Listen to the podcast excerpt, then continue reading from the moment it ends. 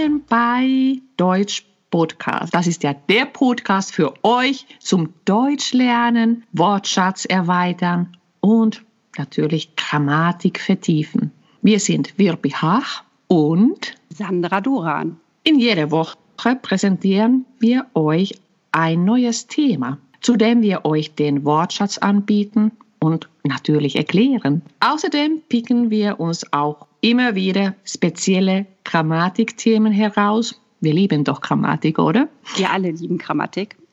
ja, damit ihr eure Deutsch weiter verbessern könnt. Wir sind beide Deutsch-Dozentinnen und prüfen auch für Telg und Goethe zum Beispiel. Allerdings kommen wir eigentlich beide aus ganz anderen Richtungen und wir unterrichten ja seit 2015 Deutsch. Wirpi, was hast du vorher gemacht? Ja, ich habe sehr lange für einen finnischen Unternehmen gearbeitet und ich war unter anderem sehr lange im Marketingbereich tätig und Deutsch habe ich ähm, so an ja mit Anfang 20 gelernt. Ja, und daher glaube ich wirklich, dass ich euch die besten Tipps geben kann, weil ich weiß noch, wo es hakt und wo kommen die Schwierigkeiten und wie kann man trotzdem diese Schwierigkeiten ja überspringen und mit einem Erfolg nicht überspringen, sondern wirklich lernen und dann mit Erfolg weitermachen.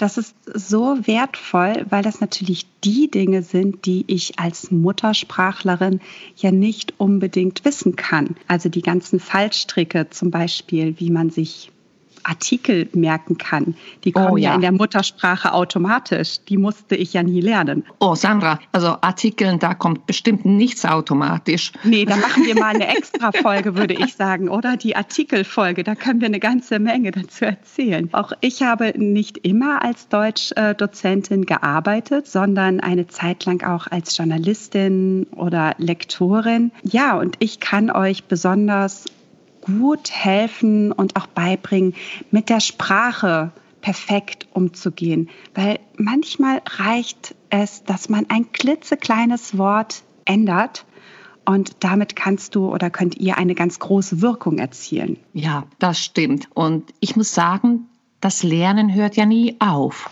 Und ja. ich liebe es, mich mit Sandra zu unterhalten. Sie hat immer wieder so schöne Wortspiele und ich finde, wir alle müssen unseren Blickwinkel einfach erweitern, offen sein für die Aufnahme der Sprache und das auch lebenlang. Ja, da hast du völlig recht. Also Deutsch Podcast ist ja euer Deutschkurs für zwischendurch und unterwegs. Also würde ich sagen, wir verlieren jetzt keine Zeit mehr, sondern starten direkt mit unserem Thema. Und wir haben uns heute ein besonderes Thema für euch ausgedacht, nämlich die bilinguale Erziehung.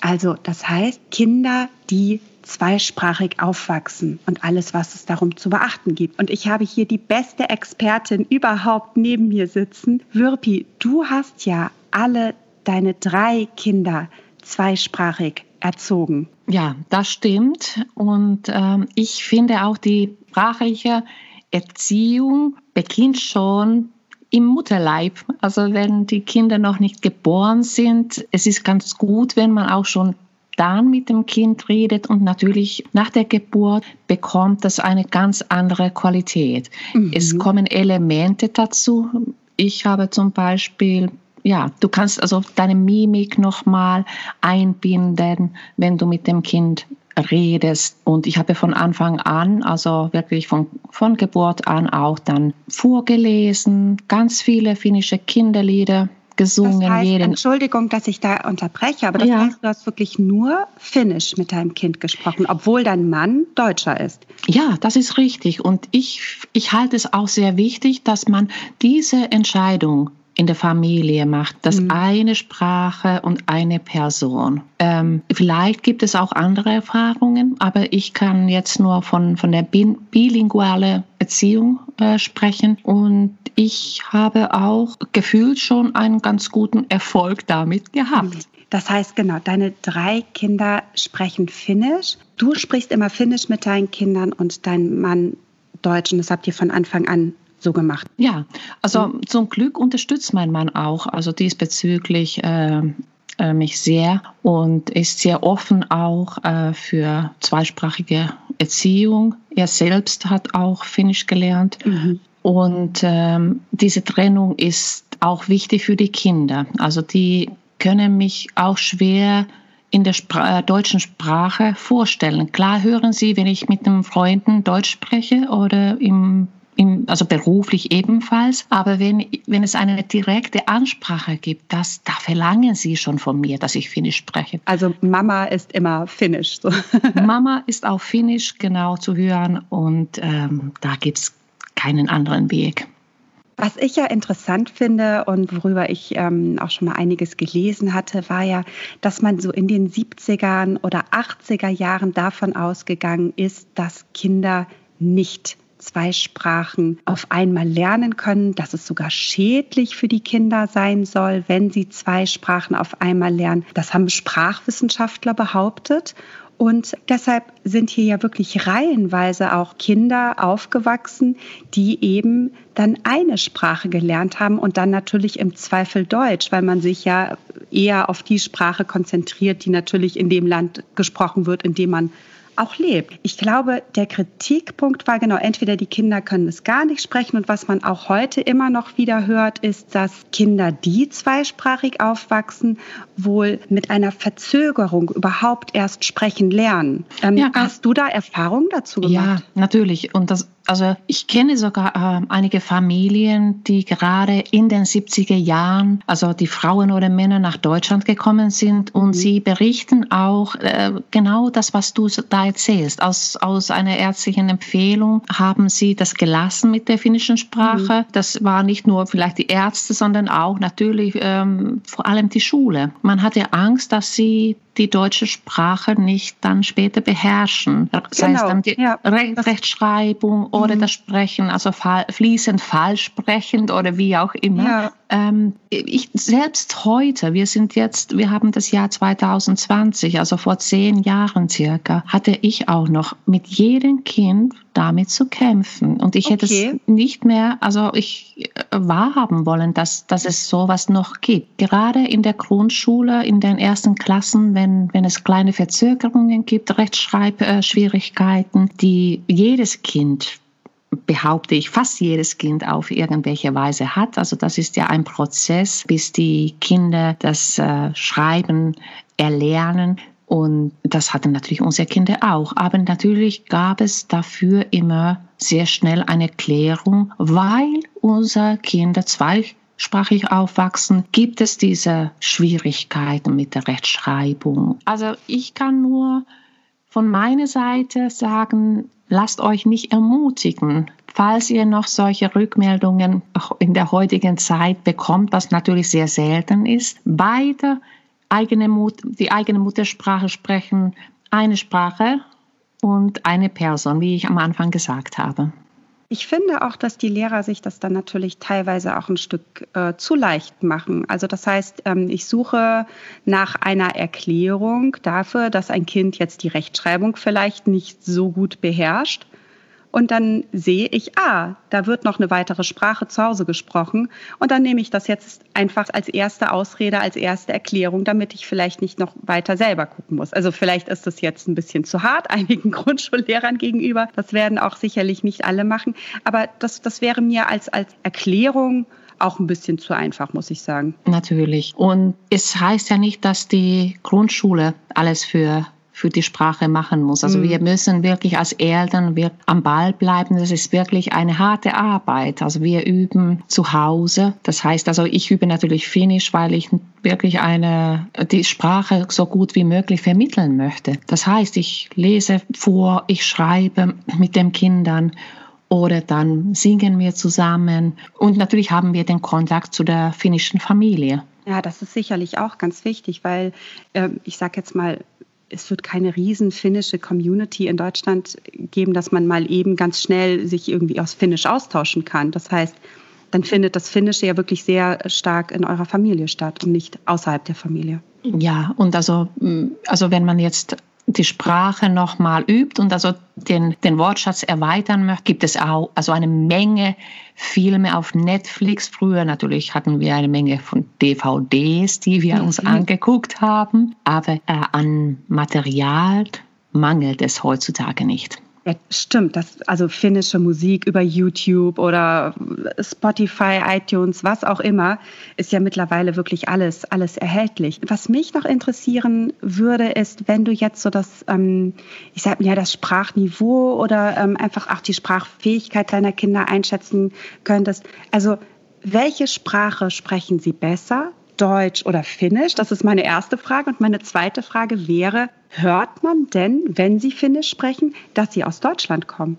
Ja, das sind ganz interessante Fragen. Natürlich sprechen Sie Deutsch besser. Sie haben die Bildungssprache mhm. äh, in der Schule kennengelernt. Die können Sie auf Finnisch kaum. Die beiden älteren Kinder waren zwar ein halbes Jahr in Finnland und haben dort schon natürlich eine Menge Bildungssprache aneignen können aber der Alltag spielt sich ja hier in Deutschland und dadurch ist der Wortschatz natürlich deutlich höher in der deutschen Sprache als in der finnischen Sprache. Mhm. Und ja, und wie ist das, wenn Sie selbst Finnisch sprechen, also was die Aussprache angeht und so? Also hört man einen deutschen Akzent oder sprechen Sie quasi hörbar perfekt äh, Finnisch? Das ist auch ganz unterschiedlich. Die mhm. beiden Mädchen haben mit einem Buchstaben Schwierigkeiten. Das ist diese, wir nennen es eine, ein rollende R, also R.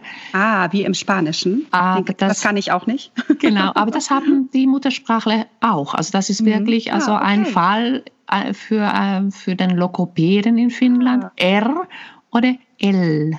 Also das sind die beiden äh, Buchstaben, die die Finnen ganz oft nicht am Anfang aussprechen können. Mhm. Wenn wir nochmal so auf den Fall in den, sage ich mal, 70er und 80er Jahren zurückkommen, dass man na, ein Beispiel, man hat einen Kinderarzt, der wirklich die klare Empfehlung ausspricht, sprechen Sie Deutsch mit Ihren Kindern weil ein Kind nur eine Sprache lernen kann. Hättest du dir überhaupt vorstellen können, deine Kinder auf Deutsch zu erziehen, nicht mit deinen Kindern Finnisch zu sprechen? Auf gar keinen Fall. Ich lasse mich auch nicht so schnell entmutigen. Da diese mhm. Aussagen haben mich auch ganz oft, um ehrlich zu sein, wütend gemacht. Ga gab es die Aussagen noch? Ja, sag ich mal im Jahr 2001, 2002?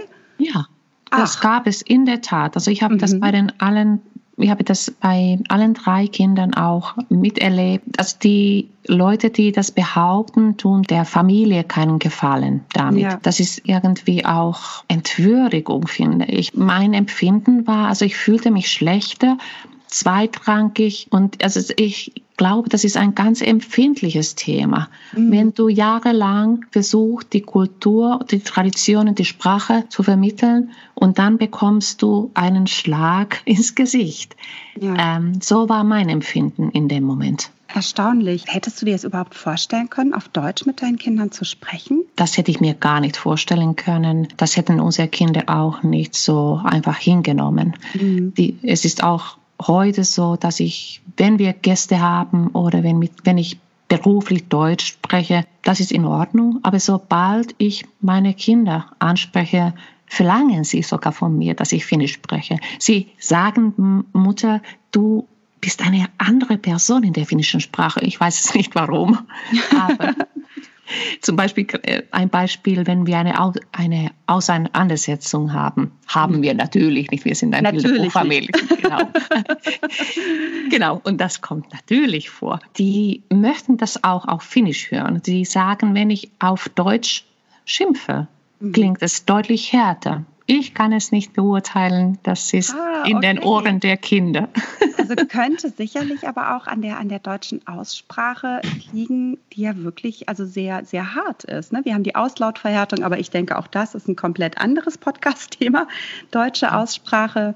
Ähm, was ich mir eben auch vorstellen könnte, oder das ist so meine Idee, ähm, ich könnte mir gar nicht vorstellen, mit meinen Kindern in einer anderen Sprache zu sprechen als in meiner Muttersprache, weil ich mich in keiner Sprache so gut ausdrücken kann wie in meiner Muttersprache. Und ich kann ja alles, was Emotionen angeht, alles, was Gefühle sind, also das ist die Sprache, die aus meinem Herzen kommt. Und die nicht mit meinen Kindern zu sprechen, das stelle ich mir auch unvorstellbar vor. Ähm, genau, also die Sprache, die emotionale Sprache, das ist in der ersten Muttersprache einfach drin.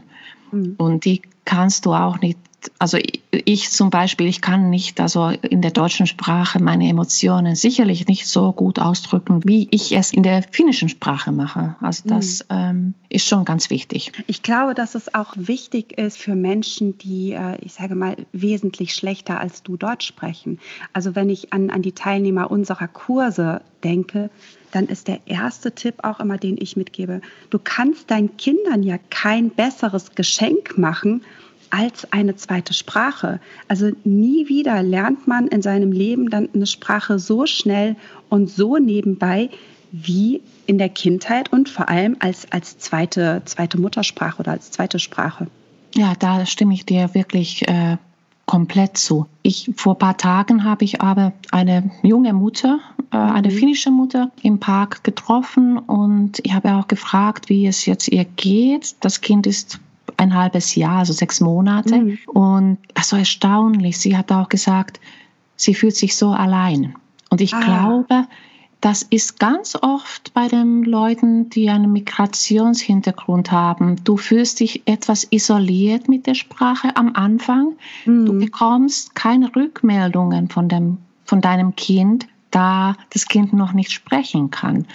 Also Stimmt, ist, da habe ich gar nicht daran gedacht. Du ja. redest die ganze Zeit auf das Kind ein, aber es, es antwortet dir natürlich ja. nicht sofort. Und du bist, du bist sehr alleine mit deiner Sprache. Mhm. Und das ist natürlich eine Sache, die muss man überwinden. Und ich habe auch ihr Mut zugesprochen, dass es irgendwann in einigen Monaten schon ganz anders aussieht. Und also da kommen auch, also läuft auch das Gefahr, dass die Mütter, die häufig also gerade die Sprache sprechen, mhm. ähm, auch depressiv werden. Das war zum okay. Beispiel der Fall bei dieser Frau, weil mhm. sie sich also sehr einsam gefühlt hat mit der Sprache. Ähm, und also ihr ist auch die ganze Kultur in dem Moment erst also so bewusst geworden. Interessant, ja, aber auch da wieder im Prinzip das Thema, wie sehr Sprache und Emotionen auch wirklich wichtig miteinander verknüpft sind. Jetzt habe ich aber noch mal eine ganz andere Frage. Was war dann das erste Wort der Kinder? War es Finnisch oder Deutsch? Ganz sicher, also war das war äh, Deutsch Mama. Ah, oh, wie schön. Ja, aber ob das jetzt wirklich Mama war, also oder gibt es, wir haben ja natürlich diese Silbe, mhm. wir haben natürlich diese Silben in der finnischen Sprache auch. Also wir das haben sind natürlich ja so diese ersten Silben, ne? die genau. Kinder vor sich hin prabbeln. Ja. Aber Mama ist nicht Mama auf Finnisch, richtig? Nein, und zwar äh, ganz was anderes. Das heißt ja Äiti. Und wie ist das eigentlich, wenn ihr außerhalb der Familie sprecht? Ich habe zum Beispiel mal eine Familie kennengelernt, bei denen ist es ähm, so geregelt. Da sind aber, also sprechen beide Eltern, die, also die andere Sprache. Ich glaube, in dem Fall war es Persisch. Ähm, dass sie sagen, okay, wenn wir zu Hause sind, dann sprechen wir alle Persisch. Mhm. Verlassen wir das Haus, dann sprechen wir Deutsch, weil dann sind wir ja sozusagen, ne, dann sind wir im deutschen Raum und dann, dann sprechen wir alle Deutsch. Wie macht ihr das? Weil ihr habt ja Deutsch und Finnisch zu Hause gemischt. Wie ist es, wenn ihr das Haus verlasst? Welche Sprache sprecht ihr? Also wir sprechen weiter dann Finnisch. Also mhm. wenn ich äh, die, meine Kinder direkt anspreche, als sie, kind, äh, als sie kleiner waren auf den Spielplätzen oder im Garten, habe ich immer Finnisch gesprochen. Das stimmt, daran erinnere ich mich. Gab es denn auch mal äh, Zeiten, also vielleicht irgendwie Anfang Pubertät oder im Schulkindalter, ich weiß es ja nicht, in der die Kinder die finnische Sprache auch mal abgelehnt haben, wo sie gesagt haben, nein, ich will jetzt aber hier nur alles auf Deutsch? Oder gibt es da oder gab es da Konflikte? Also man hört es ganz oft, dass es in der Tat so der Fall ist, aber ich mhm. muss zum Glück sagen, das ist bei uns nie geschehen es war irgendwie immer diese Dankbarkeit, dass ich äh, finnische Sprache vermittle, die Kultur, die Traditionen im Alltag auch beibehalte. Mhm. Und äh, es ist noch nach wie vor ein ganz wichtiges Thema. Ja, im Gegenteil, bedanken Sie sich jetzt in fast Erwachsenenalter oder in der Pubertät. Danke, Mama, dass du mit uns immer Finnisch gesprochen hast. Also man darf sich nicht entmutigen lassen. Ich kann euch nur ermutigen, mhm. weiter eure Sprache zu sprechen und einfach stark bleiben. Ihr schafft es ganz genau, wie ich es auch geschafft habe. Ja, und das Wichtigste ist ja auch, und auch die Kinder schaffen es. Auch da darf man sich nicht von Aussagen anderer entmutigen lassen. Ja, auf jeden Fall, also falls Sie vielleicht also äh, in der Schule irgendwo draußen schlechte Erfahrungen ähm, miterleben müssen oder blöde Bemerkungen bekommen, am schönsten ist es, wenn man das nochmal in der Familie bespricht und auch noch da die Kinder ermutigt und auch die, die schönen Seite der zweiten Sprache auch nochmal vor den Augen führt. Ja, was ich ganz wichtig finde, ist auch, es ist völlig egal, welche Sprache das ist. Also jede weitere Sprache, die zum Deutschen dazukommt, ist eine Bereicherung. Also egal, ob das Finnisch oder Litauisch oder Arabisch oder Englisch oder Französisch. Es ist völlig egal, weil ich finde, jede weitere Sprache erweitert auch den Horizont und ist eine große Chance natürlich dann für das Kind, wenn es, wenn es erwachsen ist. Ja, das ist eine unglaubliche Bereicherung für mhm. das Leben und auch einfach das Gefühl später zu haben, du hast ja deine Wurzeln ja. auch woanders. Und ja so bekommst du auch diese Wurzeln befestigt. Also da wächst ein Baum und also dass der Baum hat ja viele Ästen und Blätter und mhm. so ist das ja mit, mit, dem, äh, mit der Erweiterung des Horizonts. Also ja. da kann ich nur sagen, also bleibt dra äh, dran und sprecht eure Sprache bei den Kindern und es wird ja, es macht ja Spaß. Klasse, tolles Schlusswort eigentlich für, für das Thema. Und wir haben wie immer Wortschatz eingebaut, einige grammatikalische Elemente, die wir uns jetzt nochmal mit euch ein bisschen genauer ansehen wollen.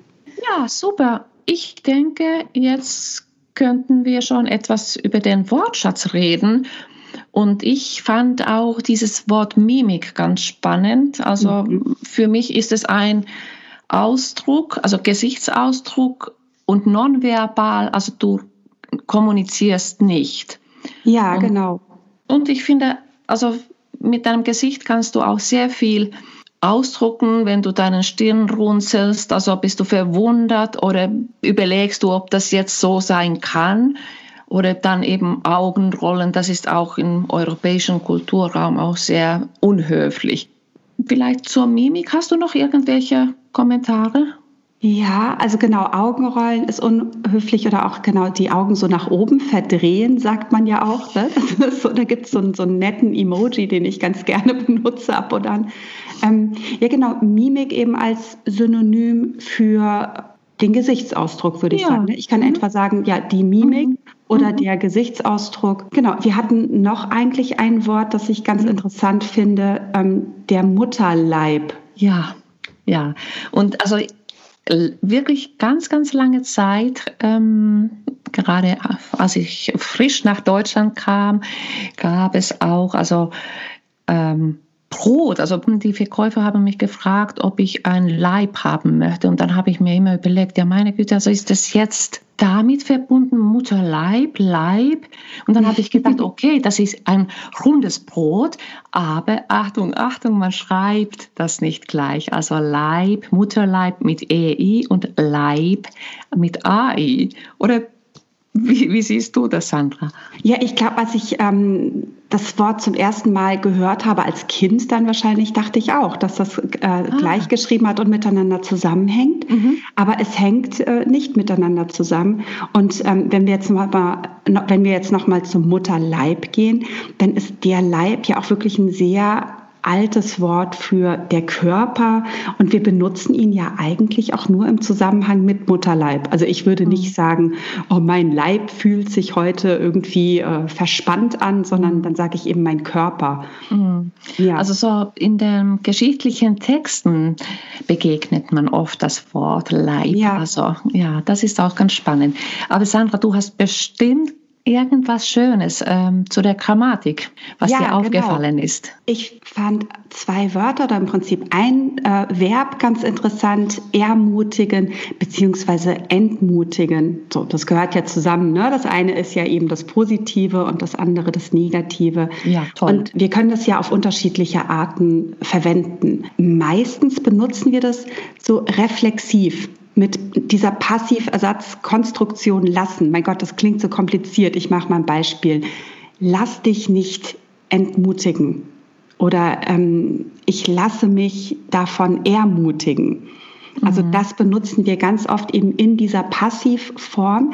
Ich kann es aber auch mit dem Akkusativ verwenden, indem ich sage, ich ermutige dich, äh, etwas Bestimmtes zu tun. Oder diese Situation oder diese Person, die hat mich ermutigt oder entmutigt. Oder ich mhm. ähm, möchte meine Kinder nicht entmutigen.